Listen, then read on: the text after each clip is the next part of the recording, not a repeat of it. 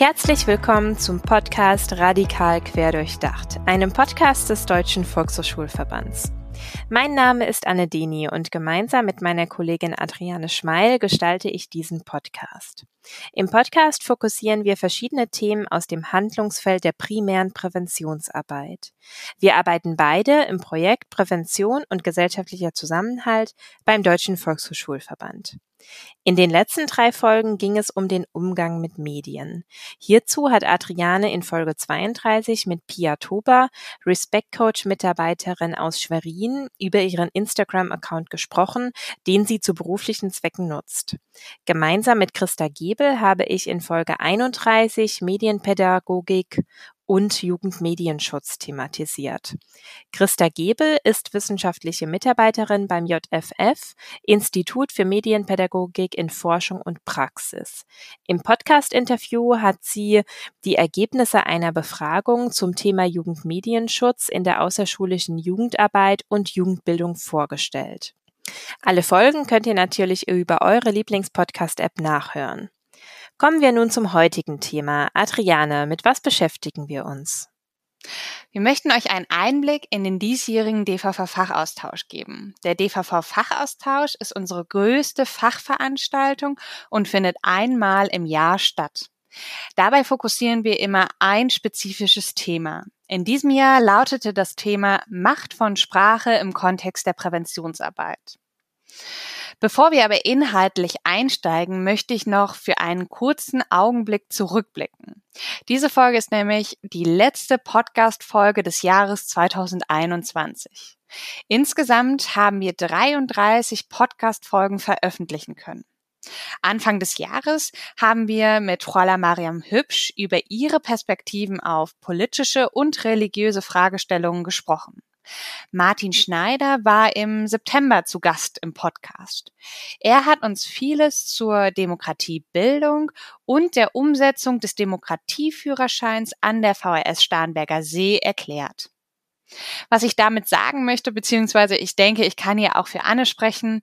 Uns beiden macht es weiterhin sehr, sehr viel Spaß, mit so vielen unterschiedlichen InterviewpartnerInnen aus der primären Präventionsarbeit und der politischen Jugendbildung ins Gespräch zu kommen.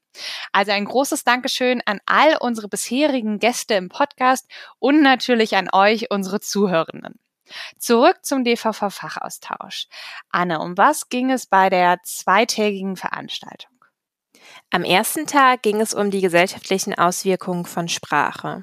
Thomas Nier hat einen Vortrag mit dem Titel Sprache, Demokratie, Diskriminierung, Tabubrüche von rechts und ihre diskursiven Folgen gehalten.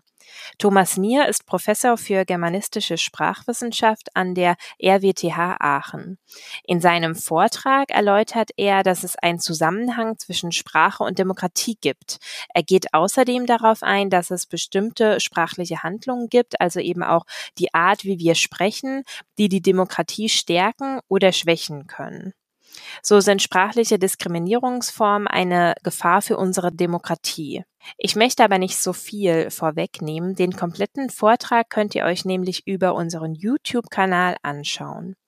Im Anschluss an den Vortrag ging es für die Teilnehmenden in eine Workshop-Phase. Zwei Bildungsreferentinnen des Kompetenzzentrums für Prävention und Empowerment haben einen Workshop mit dem Titel Wenn Antisemitismus aus Worten spricht geleitet. Wie äußert sich antisemitische Sprache im Bildungsbereich und wie können Fachkräfte darin unterstützt werden, kompetent und handlungssicher zu agieren, wenn es zu Antisemitismus kommt? Diese und natürlich noch viele weitere Fragen wurden im Rahmen des Workshops mit den Teilnehmenden diskutiert. Die anderen beiden Workshops wurden von Supress und iSlam umgesetzt. Die Links zu den jeweiligen Homepages findet ihr in den Show Notes. Am zweiten Tag des DVV-Fachaustauschs stand folgende Fragestellung im Fokus.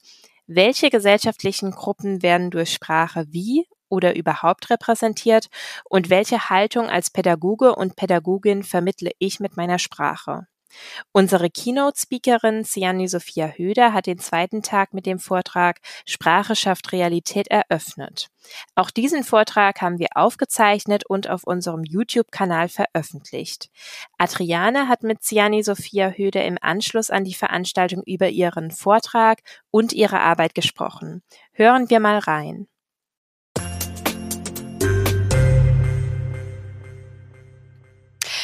In diesem Jahr haben wir uns für unseren DVV-Fachaustausch ein sehr zentrales Thema gesetzt. Ähm, wir haben uns in Vorträgen und Workshops mit der Macht von Sprache im Kontext der Präventionsarbeit auseinandergesetzt.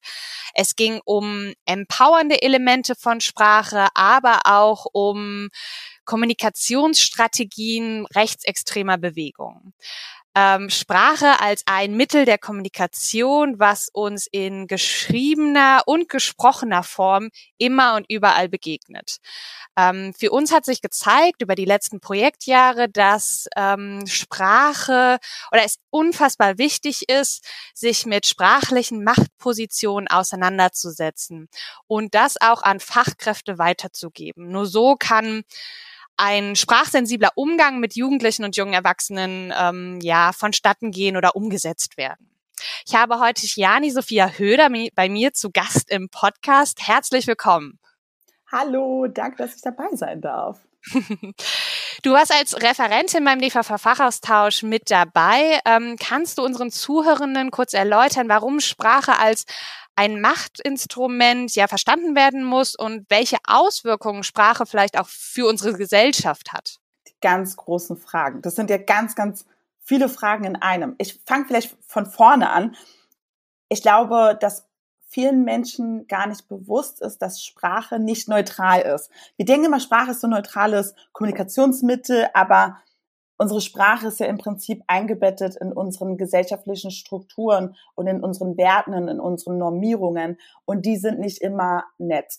ähm, das heißt, es ist wichtig bei der bei der Macht der Sprache zu realisieren, dass Sprache nicht neutral ist und dass Sprache auch ein Mittel ist, um einerseits Leute zu beleidigen oder auch gleichzeitig Klischees oder Stereotypisierung zu reproduzieren und auch gleichzeitig ähm, Macht auszuüben. Mhm. Also in dem Vortrag habe ich viel über Fremd- und Selbstbezeichnungen gesprochen.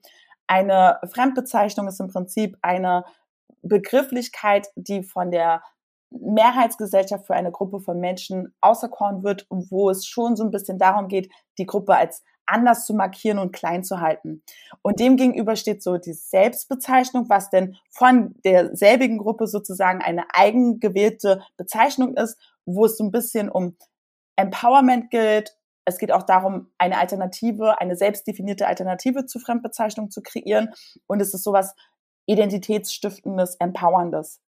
Und das ist so interessant bei der Sprache. Ähm, wir alle sprechen und wir alle verwenden es tagtäglich und es ist so im, es entwickelt sich auch noch schneller mit Social Media Kanälen und Begrifflichkeiten, die vielleicht einst neutral waren, haben auf einmal eine negative Konnotation oder auch ganz im Gegenteil, Begriffe, die früher total problematisch war, waren, werden einfach im Laufe der Zeit, dadurch, dass wir sie in Kontexten ähm, kommunizieren, auf einmal zu was Empowerndes oder was Gutes. Und das ist halt so faszinierend an der Sprache das ist im Prinzip, glaube ich, oder um es so zusammenzufassen, Sprache ist mächtig oder inwiefern ist Sprache mächtig in dem Sinne, dass Sprache gar nicht neutral ist, sondern dass sie in unsere gesellschaftlichen Normen eingebettet sind und Stereotypisierungen auch reproduzieren. Und ein Beispiel ist zum Beispiel die Fremd- und Selbstbezeichnung. Ja.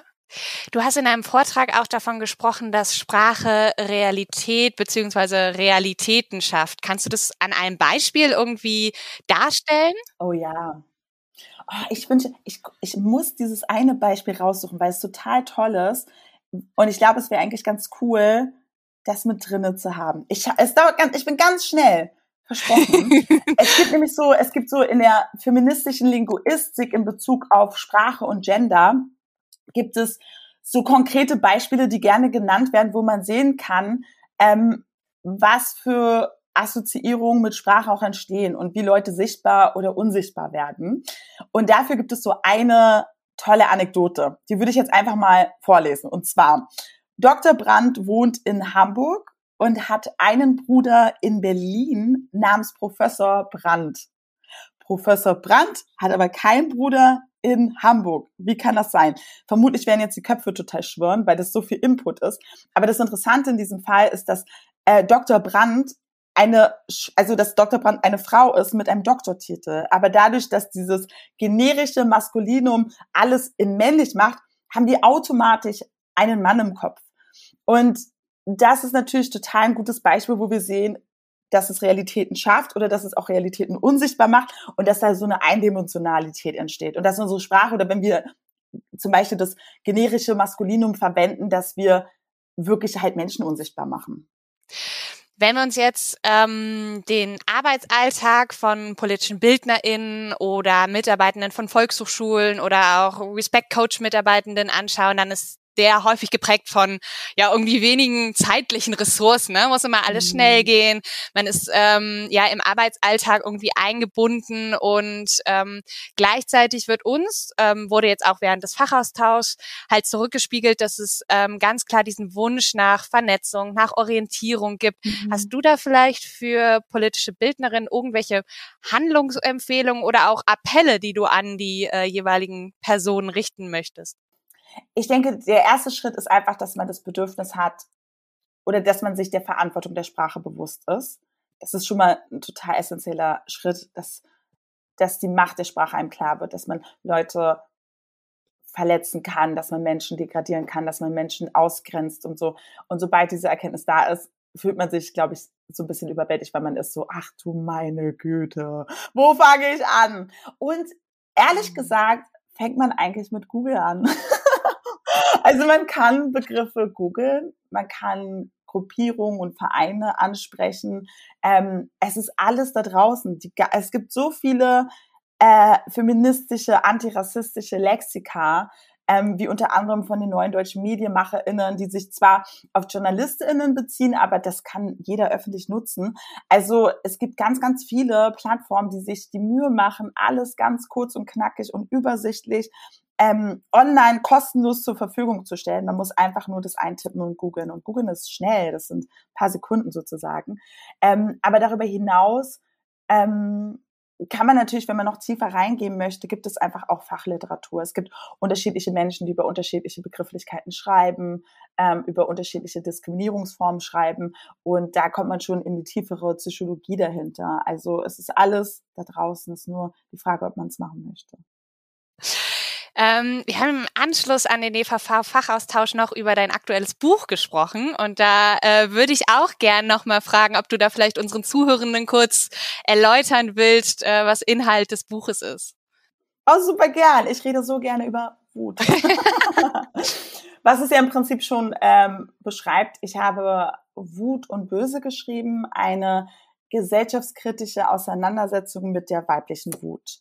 Und dabei geht es ein bisschen mehr um die Tatsache, dass Frauen und Männer, und dabei meine ich die Binaritäten, aber nicht, weil ich sage, es gibt nur Frauen und Männer, sondern weil unser heteronormatives Verständnis von Frauen und Männern letztlich auch die Wut von Frauen beeinflusst.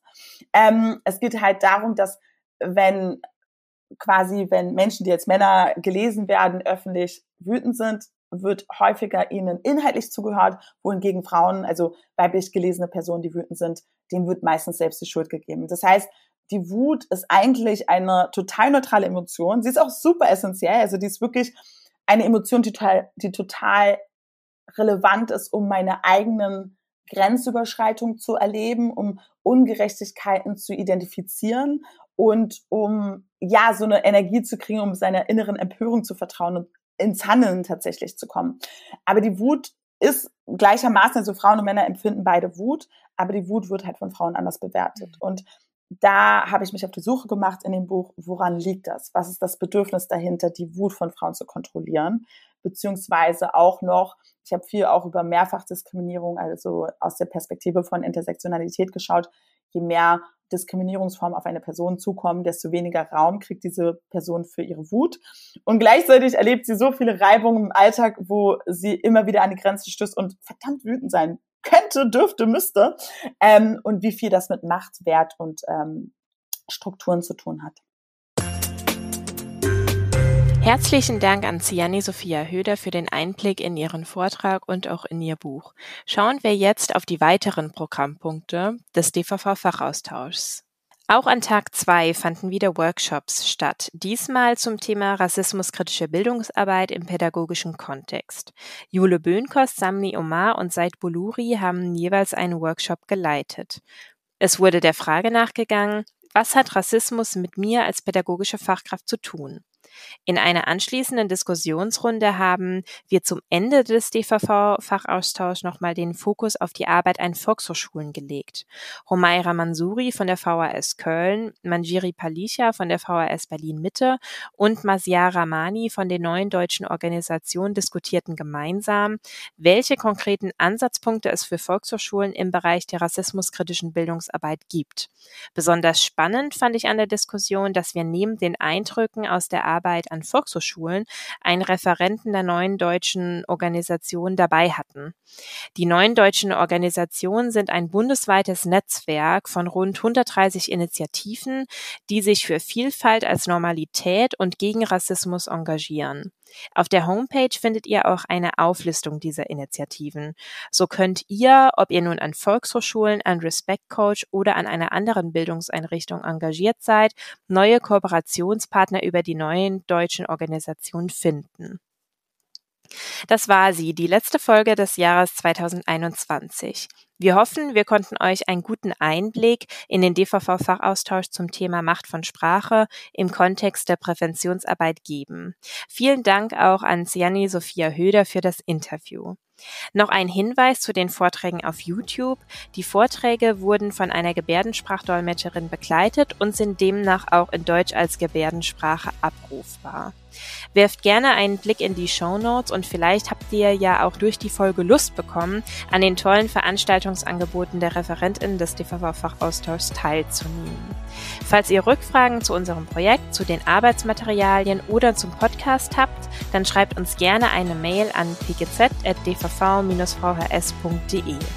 Wir wünschen euch ein gutes restliches Jahr, passt auf euch auf, bleibt gesund und bis zum nächsten Mal bei Radikal quer durchdacht.